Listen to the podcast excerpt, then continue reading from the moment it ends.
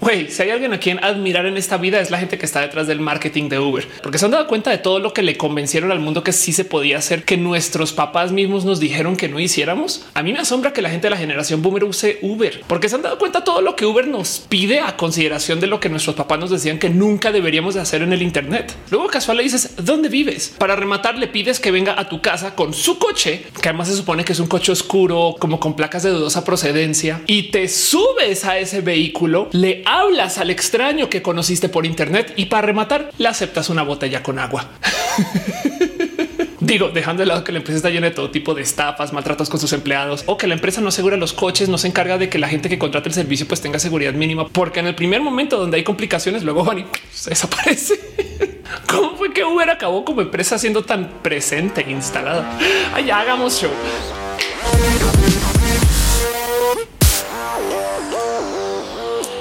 Hey, gente bonita, ¿qué tal? Yo soy Ofelia Pastrana, la explicatriz. Sean ustedes bienvenidos aquí a mi canal de YouTube, donde hablamos de tecnología, a veces de videojuegos, donde a veces nos quejamos de Uber para luego consiguientemente hacer un pedido de Uber para ir a algún lugar y seguir usando el servicio sin problemas. ¿Qué me pasa? Ofelia Pastrana, youtuber incongruente, donde discutimos las cosas que suceden en nuestra vida y analizamos los temas tantito más allá donde sea socialmente aceptable y donde le damos mucho cariño y aprecio a la diversidad, hogar de la gente más bonita del mundo. Ustedes.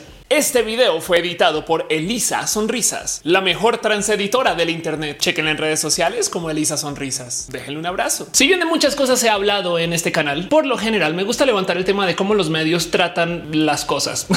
De hecho, por ahí tengo un largo video donde hablo acerca de una cosa que llamo la ley Pastrana Stanley, una ley de análisis periodístico hiperreduccionista, donde propongo que muchas veces las cosas no están bien en la vida y los medios, en vez de reportar para educarnos, en vez de reportar para presentarnos la situación actual, prefieren levantar temas que son completamente superfluos, veces inventadas y a veces completamente falsos, con tal de que sigamos consumiendo el medio y de muchos modos que no nos estemos enterando de lo que está sucediendo. Es horrible. La ley Pastrana Stanley, palabras más, palabras menos, es que técnicamente tú podrías levantar una medida qué tan grave está la situación de lo que está pasando, no más por sentarse a observar cuántas veces los medios comienzan a reportar acerca de ovnis y hombres lobo o de chupacabras o de tierras misteriosas donde cosas muy misteriosas están pasando. En fin, los medios no es que nos quieran necesariamente distraer, bueno, un poco sí, sino que también saben muy bien que esas noticias como despiertan el miedo y como despiertan este como sentido de "Ah, le tengo que avisar a la tía que ya viene el meteorito que va a destrozar la tierra. Entonces, por consecuencia, garantizan clics, interacciones y estas cosas que le pide el Internet a los medios digitales. Y sí, yo sé que hay paparruchas y fake news que son completamente motivados por temas de política. En este caso en particular, me gusta analizar un poquito esas mentiras que nos dicen solamente porque genuinamente me asombra que mucha gente se las crea. Y hey, déjenme decirles que yo he caído en mi propio set de mentiras muy mentirosas y me he creído paparruchas, pero luego del otro lado no me deja de sorprender cómo mucha gente en los 90 se creyó la existencia de una cosa que se llama el chupacabras, que primero que todo no asesinaba cabras, sino pollos, y segundo que todo no era un chupacabras, eran muchos al parecer. Y encima de eso existió meramente en los medios, como que nadie se enfrentó así de nariz contra el chupacabras, sino simplemente era una historia que sucedía como a la mitad de la noche. Bueno, en fin, los medios de los noventas tenían algo que los medios de hoy no tenían, monopolio. Y sí, yo sé que bien podemos decir que Twitter y Facebook en dominan la comunicación. El tema es que Twitter es inmenso, Facebook es por lo menos 10 veces más grande y luego Instagram y WhatsApp y en fin.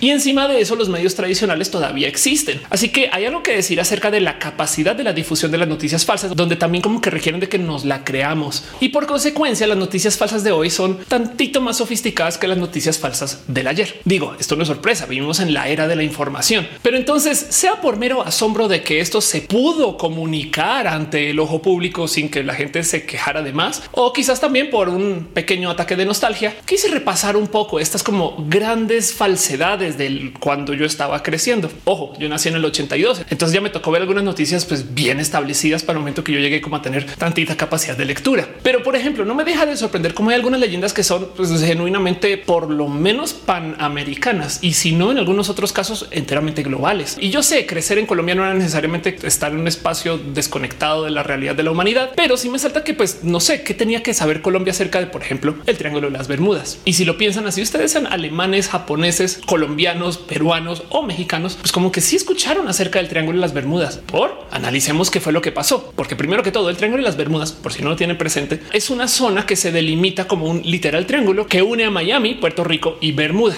un literal triángulo. Y como se supone que dice la leyenda de lo que sucedía en el Triángulo de las Bermudas, quien sea que entrara ahí desaparece. Y el tema es el siguiente. Lo primero que hay que tener presente acerca de básicamente todas las noticias falsas es que si cualquiera de estos actos de magia o cualquiera de estas situaciones de uh, acá se pierde a alguien o se le hace daño a los cerebros de otras personas, si estas cosas funcionaran, alguien estaría haciendo dinero de esto. Entiéndase, si el triángulo de las Bermudas realmente desapareciera aviones, se los prometo que los Estados Unidos lo hubieran usado como una forma de arma para lograr que los alemanes entraran por ahí, que tuvieran que atacar Miami por algún motivo y no más no llegaran.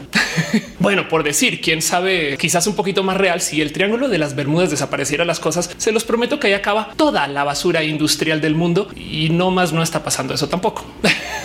El tema es que parte de la leyenda del Triángulo de las Bermudas comenta del cómo sí se perdieron varios barcos y varios aviones. En total, el conteo oficial habla de 50 barcos que se desaparecieron y de 20 aviones que también nadie sabe dónde fueron a parar, que tuvieron que pasar por el Triángulo de las Bermudas y que simplemente no salieron de ahí. Ahora, si bien la historia del Triángulo de las Bermudas desapareciendo en esencia, pues infraestructura, barcos y aviones desde hace un rato viene literal desde hace como unos 400, casi 500 años. La historia del Triángulo de las Bermudas aparece como eso en 1950, o sea, es medianamente reciente. Y el tema que no me deja de sorprender es que ustedes saben que es el Triángulo de las Bermudas. Yo sé que es el Triángulo de las Bermudas y mucha gente ha escuchado del Triángulo de las Bermudas, quien además de paso no ha dado una sola noticia de un barco o avión desaparecido en por lo menos 20 años. Pero pues sí, el tren del mame del Triángulo de las Bermudas es titánico. Hay lo que quieran en canciones, películas enteras dedicadas al tema. Evidentemente esto se ha mencionado en series, en la radio y hay hasta videojuegos acerca de lo que sucede cuando entras al Triángulo de las Bermudas. La teoría es que entrando ahí los aliens te secuestran o la tierra te traga, porque a lo mejor el kraken vive abajo, capaz el kraken empata con el triángulo de las Bermudas. No estoy segura cómo va eso. Y desde el punto de vista de comunicación, lo que más me sorprende del tema del triángulo de las Bermudas es que aún en el 2016 todavía lo están publicando como un misterio sin resolver. Y lo digo porque genuinamente me sorprende que todavía hay quien abusa del miedo o quien abusa de la leyenda para hacer que la gente se preocupe más o que simplemente no viva en paz con su cabeza o algo así. Porque créanlo o no, desde los 70, o sea, tan solo 20 años después de que se comenzó a hablar del Triángulo de las Bermudas de modos mediáticos, ya había gente diciendo, hey, hey, hey, un momento, lo que está pasando ya es esto. ¿Y qué era ese esto? Bueno, la propuesta más presente que comenzó a tomar forma más en los 80s y ya en los 90s se comprobó que si era real, es que en esa zona en particular, debido a sus condiciones geográficas y el movimiento de las corrientes y pues básicamente dónde está, pues allá existen estas cosas que se llaman las olas monstruo, olas de metros de altura que pues básicamente tienen la capacidad de tumbar, hundir o poner en todo tipo de complicaciones a cualquier barco, por grande que sea que tengan que pasar por ahí. El problema de las olas monstruo es que mucha gente no creía en ellas tampoco. Es de que esto no es posible que se forme porque pues la marea es muy controlada y si existiera una ola así de grande, pues también se vería en otras zonas. Solamente que casualmente acá sí, pues yo no te creo a ti. Pues eso lo veo muy difícil de creer hasta que en los noventas con literal supervisión satelital se dieron cuenta que estas olas sí se forman y que estas olas además pueden persistir. Antes de poder hacer este análisis satelital se creía que estas olas se daba cada 10 mil años y hoy en día sabemos que pues suceden muy frecuentemente. Pero bueno, ¿de dónde viene entonces la leyenda del Triángulo de las Bermudas? Pues el tema y de lo que me gusta analizar aquí es el cuál era esa leyenda a fin de cuentas. Ok, hablamos de esa estadística de los 50 barcos y los 20 aviones. Son muchas personas desaparecidas. No quiero hacer esa estadística menos, no quiero que se ignore el hecho que pues eh, hay gente que murió en estas condiciones, pero pues también tenemos que considerar la zona de la que estamos hablando. Pasando por enfrente de Miami y saliendo camino a Europa, tienes todos los cruces que vienen desde América del Sur, todo lo que viene desde México, que tiene que pasar por el Golfo de México y por supuesto todo lo que viene desde el sur de Estados Unidos, más todo lo que sale de Miami. Es una zona de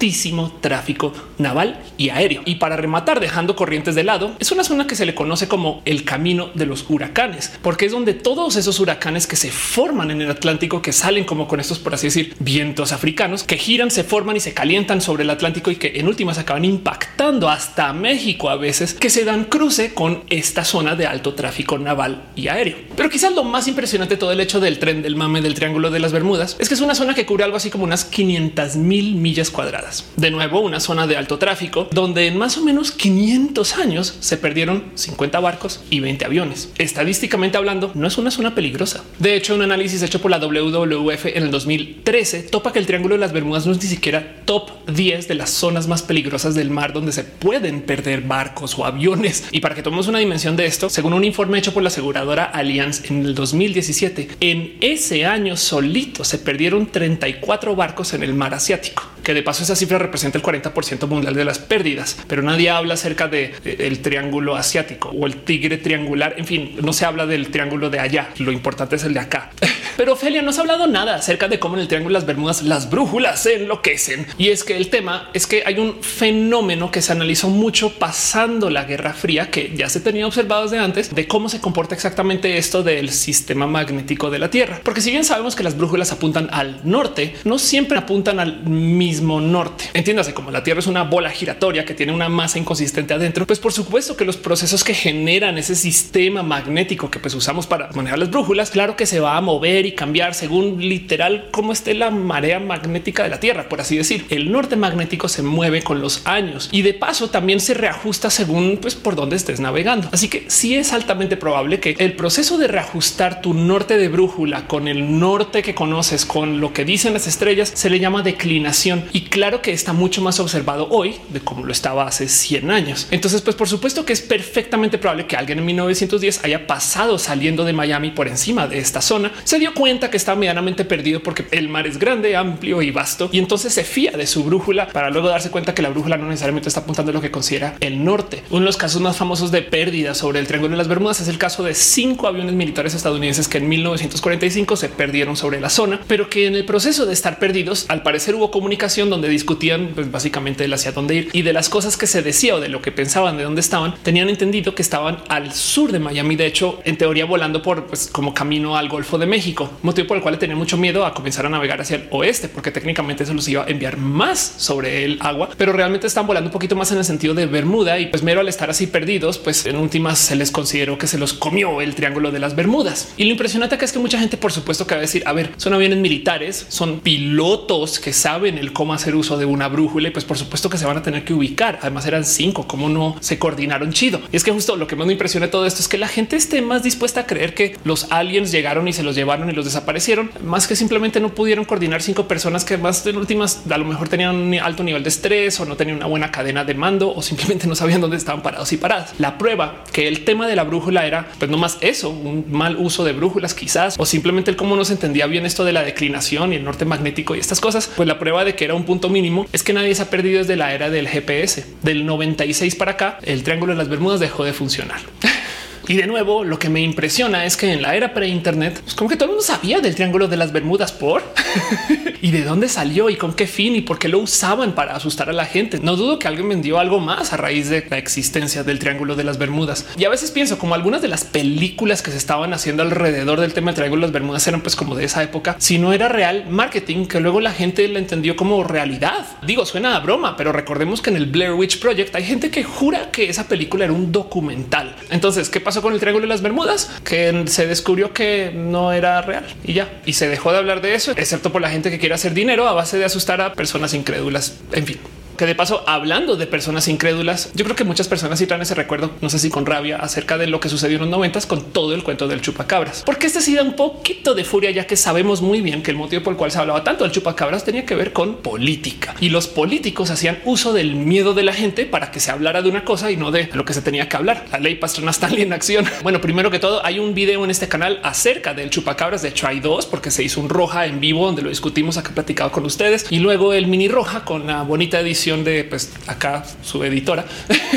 Besitos el y donde pueden checar el análisis un poquito más a fondo del qué fue lo que pasó con el chupacabras y demás. Pero si ustedes son como yo, que capaz si no se criaron en México o no recuerdan tanto, ya no les tocó, pero sí saben que existe un chupacabras, porque a lo mejor vieron la película animada que se hizo hace unos años o porque juegan calabozos y dragones y están muy enterados acerca de las bestias míticas del mundo o simplemente porque sus papás o sus abuelos les hablaron acerca del chupacabras en algún momento. En fin, saben que existe. El tema con el chupacabras es que primero que todo no era el chupacabras, eran varios y nunca entendió por qué le decían que chupaba cabras, porque no chupaba cabras en fin, sino que además al parecer y cómo era la comunicación en los noventas, que al parecer existían tres versiones diferentes del chupacabras. La primera y la que mucha gente dibuja o que tiene como presente como la bestia del chupacabras es esta donde nos describen a una pues, pseudo persona o pseudo animal que tiene como estas espinas inmensas en la espalda, que tiene unos ojos todos como grandes y que pues, es como medio alien, que por si no sabían es la descripción que dio una mujer en Puerto Rico que se llama Madeline Tolentino en una eso de 1995, porque supuestamente ella sí lo vio y lo encontró y tuvo un confrontamiento con con el chupacabras y pues no le fue muy bien. El tema es que entonces comienza una búsqueda en la isla para perseguir al chupacabras y un alcalde de hecho hace uso de la Guardia Nacional para hacer la gran búsqueda, para tratar de conseguir a la bestia y al monstruo eh, y no consiguen mucho ni nada. y pues en últimas ese chupacabras desaparece o algo así, porque luego comienza la leyenda del otro chupacabras, lo que llamaré el chupacabras 2, que es este chupacabras que otro grupo de gente conoce que ya más que tener una forma y figura de ser un alien como parado de ojos inmensos, es como un perro, pero también son perros como con espinas en el lomo, lomito alien o algo así, y del cual de hecho sí tenemos bastante más evidencia porque hay gente que dice haber cachado a varios chupacabras, tanto como hay algunas personas que se han tomado fotos con algunos y hay video de esos chupacabras agarrados en jaulitas, que resulta, y es un poco triste de saber esto, que todos esos chupacabras que se reportaron en los 90 entrando a los 2000 eran realmente perros con sarna que vivían pues en zonas donde nadie les daba cuidado ni cariño. Entonces pues cuando los encontraban genuinamente se veían como los dibujaban en caricaturas, solamente que pues perros. Y pues sí, el tercer chupacabras o la leyenda del chupacabras técnicamente es una figura que nunca se describe bien qué es, pero que ya viene, que ya se vio en su ciudad, que la gente lo recuerda de su otro pueblo, pero mágicamente sí llegó aquí, pero estaba en seis ciudades a la vez o algo así. Y es el chupacabras más ficticio de todos, porque en este caso fue la leyenda creada por los medios para literal hablar de otra cosa, para hacer que la gente tuviera miedo de algo que estuviera pasando y que simplemente estuvieran permanentemente alerta porque el chupacabras iba a llegar por ellos y ellas, aunque técnicamente chupaba cabras, no personas. Entonces no teníamos ni siquiera por qué asustarnos. Eh, Ven, pues lo más impresionante del chupacabras es que primero que todo también es una leyenda medianamente panamericana, aunque en México estuvo más presente por eso el tema de la política, pero pues existe en Puerto Rico. Y es que por si no lo sabían, la observación de Madeline Tolentino de cómo es un chupacabras, el cómo lo dibujó y demás, resulta que coincide perfectamente con el alien de una película que se lanzó literal semanas antes de que ella lo viera, que se llamaba Species, especies. En especies, un alien se adueña del cuerpo de una mujer o al revés, y entonces ahora se crea esta como sucuba multidimensional que viene por ti y entonces te va a perseguir a tu casa. Y esto fue justo lo que describió Madeline Tolentino. Como nadie ató cabos que la película y la descripción del alien que vio esta mujer tienen la misma historia, no lo sé. Pero de nuevo, dice mucho más acerca de cómo eran los medios en ese entonces que pues, nos daban información tan llena de hoyos que la gente se creía lo que se quería creer en esencia. A lo mejor también habla un poquito acerca de la educación general que se recibía en ese entonces. No sé. La verdad es que también estoy un poquito mal criada porque en el Internet サ、クセスは。Todo. En ese entonces, si tú querías saber de eso, tenías que ir a una biblioteca buscar y no encontrabas mucha información de todos modos. Y lo digo porque de nuevo el chupacabras desapareció completamente cuando pues uno la política dejó de hablar del chupacabras también seguramente porque dejó de funcionar, pero dos desaparecieron por el mismo motivo que desaparecieron los avistamientos de ovnis o ufos. Y es que en la era del Internet, en la era de la información, pues todo el mundo tiene celulares y ahora tenemos celulares con cámaras, pero espectacularmente buenas. Y pues por supuesto que ahora al grabar nos damos cuenta que las cosas que estamos tratando de grabar son cosas que conocemos conocemos, de las cuales sabemos de su existencia. Digo, ahora sí hay gente que de repente ve un pobre perrito lleno de sarna y nos dice wow, es el monstruo del que hablan los medios y no, no manches, es un perro enfermo, hay que cuidarlo. Y entonces pues se le atiende diferente a que si una vez vi un perro por ahí pasar y yo no sabía qué era, entonces ha de ser el chupacabras. Digo, no sé si lo tienen presente, pero los avistamientos de ovnis se fueron a piso. ¿Se acuerdan que antes había series y comunicadores dedicados explícitamente a hablar de cuando salían nuevos avistamientos? Y ahora que todo el mundo tiene cámaras en la mano que se lleva hasta la regadera, pues ya de repente nadie ve ovnis. ¿Qué, qué pasó? Y volviendo al análisis de la comunicación de todo esto, una de las cosas más tristes que sucede en el mundo ovni es como a raíz de ya no tener avistamientos, ahora la gente que tenía estos grandes como imperios de la comunicación que se dedicaban a hablar de esto no les queda más sino reciclar avistamientos anteriores. Hay una historia súper triste acerca de unos supuestos ovnis que vio la Fuerza Aérea de los Estados Unidos, que después de muchos años por fin liberaron los avistamientos para que la gente los pueda discutir y para que podamos pues, saber entre todos y todas el qué es lo que se está observando. Y digo que es una triste historia porque eso sucedió en el 2017, según. Y luego en el 2018, literal, salieron a decir exactamente lo mismo. Acaban de liberar esta información de ovnis que habían ya comunicado un año antes con casi que las mismas palabras. Y luego en el 2019 lo volvieron a hacer. Digo, a veces me sorprende que los medios no se tomen el tiempo de decir cómo lo discutimos el año pasado, volvemos a retomar este tema. No, lo vuelven a presentar como si justo acabara de suceder y si da un poquito de miedo de él. Wow, eso es lo que piensan de su audiencia, que es así de... Me costó mucho decir la palabra que bueno, quien quita que esto quiera decir que en unos 10 años de repente salga un nuevo chupacabras y usen los mismos videos de antes y digan, uy, esto acaba de suceder y habrá alguien que dice ¡Ah! quién era ese perro que no es perro, sino alguien que realmente se parece a Species que ya no recuerdo porque es tan vieja la película.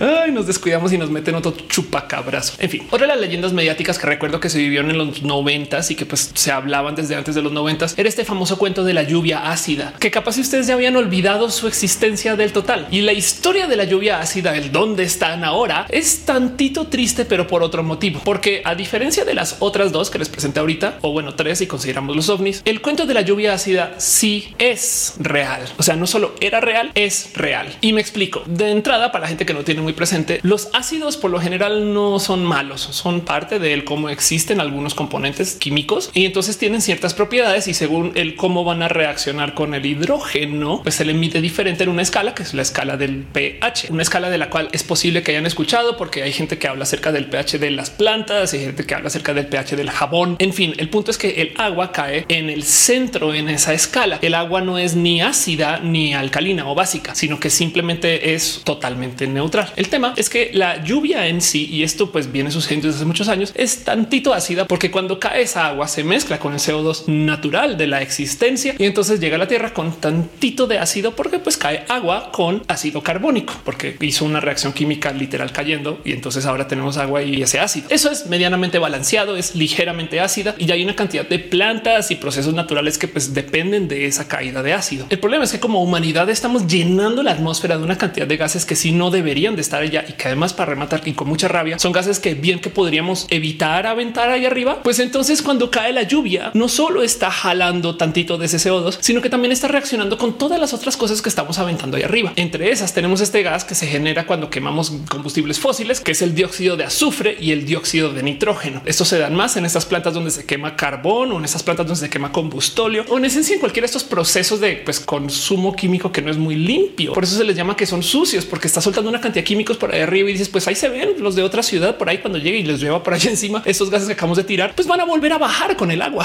No más que al bajar bajan como ácidos y el ácido que baja generado alrededor del dióxido de azufre y el dióxido de nitrógeno es bastantes veces más ácido que el ácido que baja cuando se combina con el CO2, dejando de lado que también hay mucho más CO2 también en la atmósfera. Pero el punto es que la lluvia ácida ya se demostró que genera todo tipo de complicaciones. En unos casos muy extremos, de hecho, corroen hasta pues, los mismos tubos por donde se transporta a veces. Y entonces en los 60, en los 70 se comenzó a observar pues el cómo esto no era tan bonito.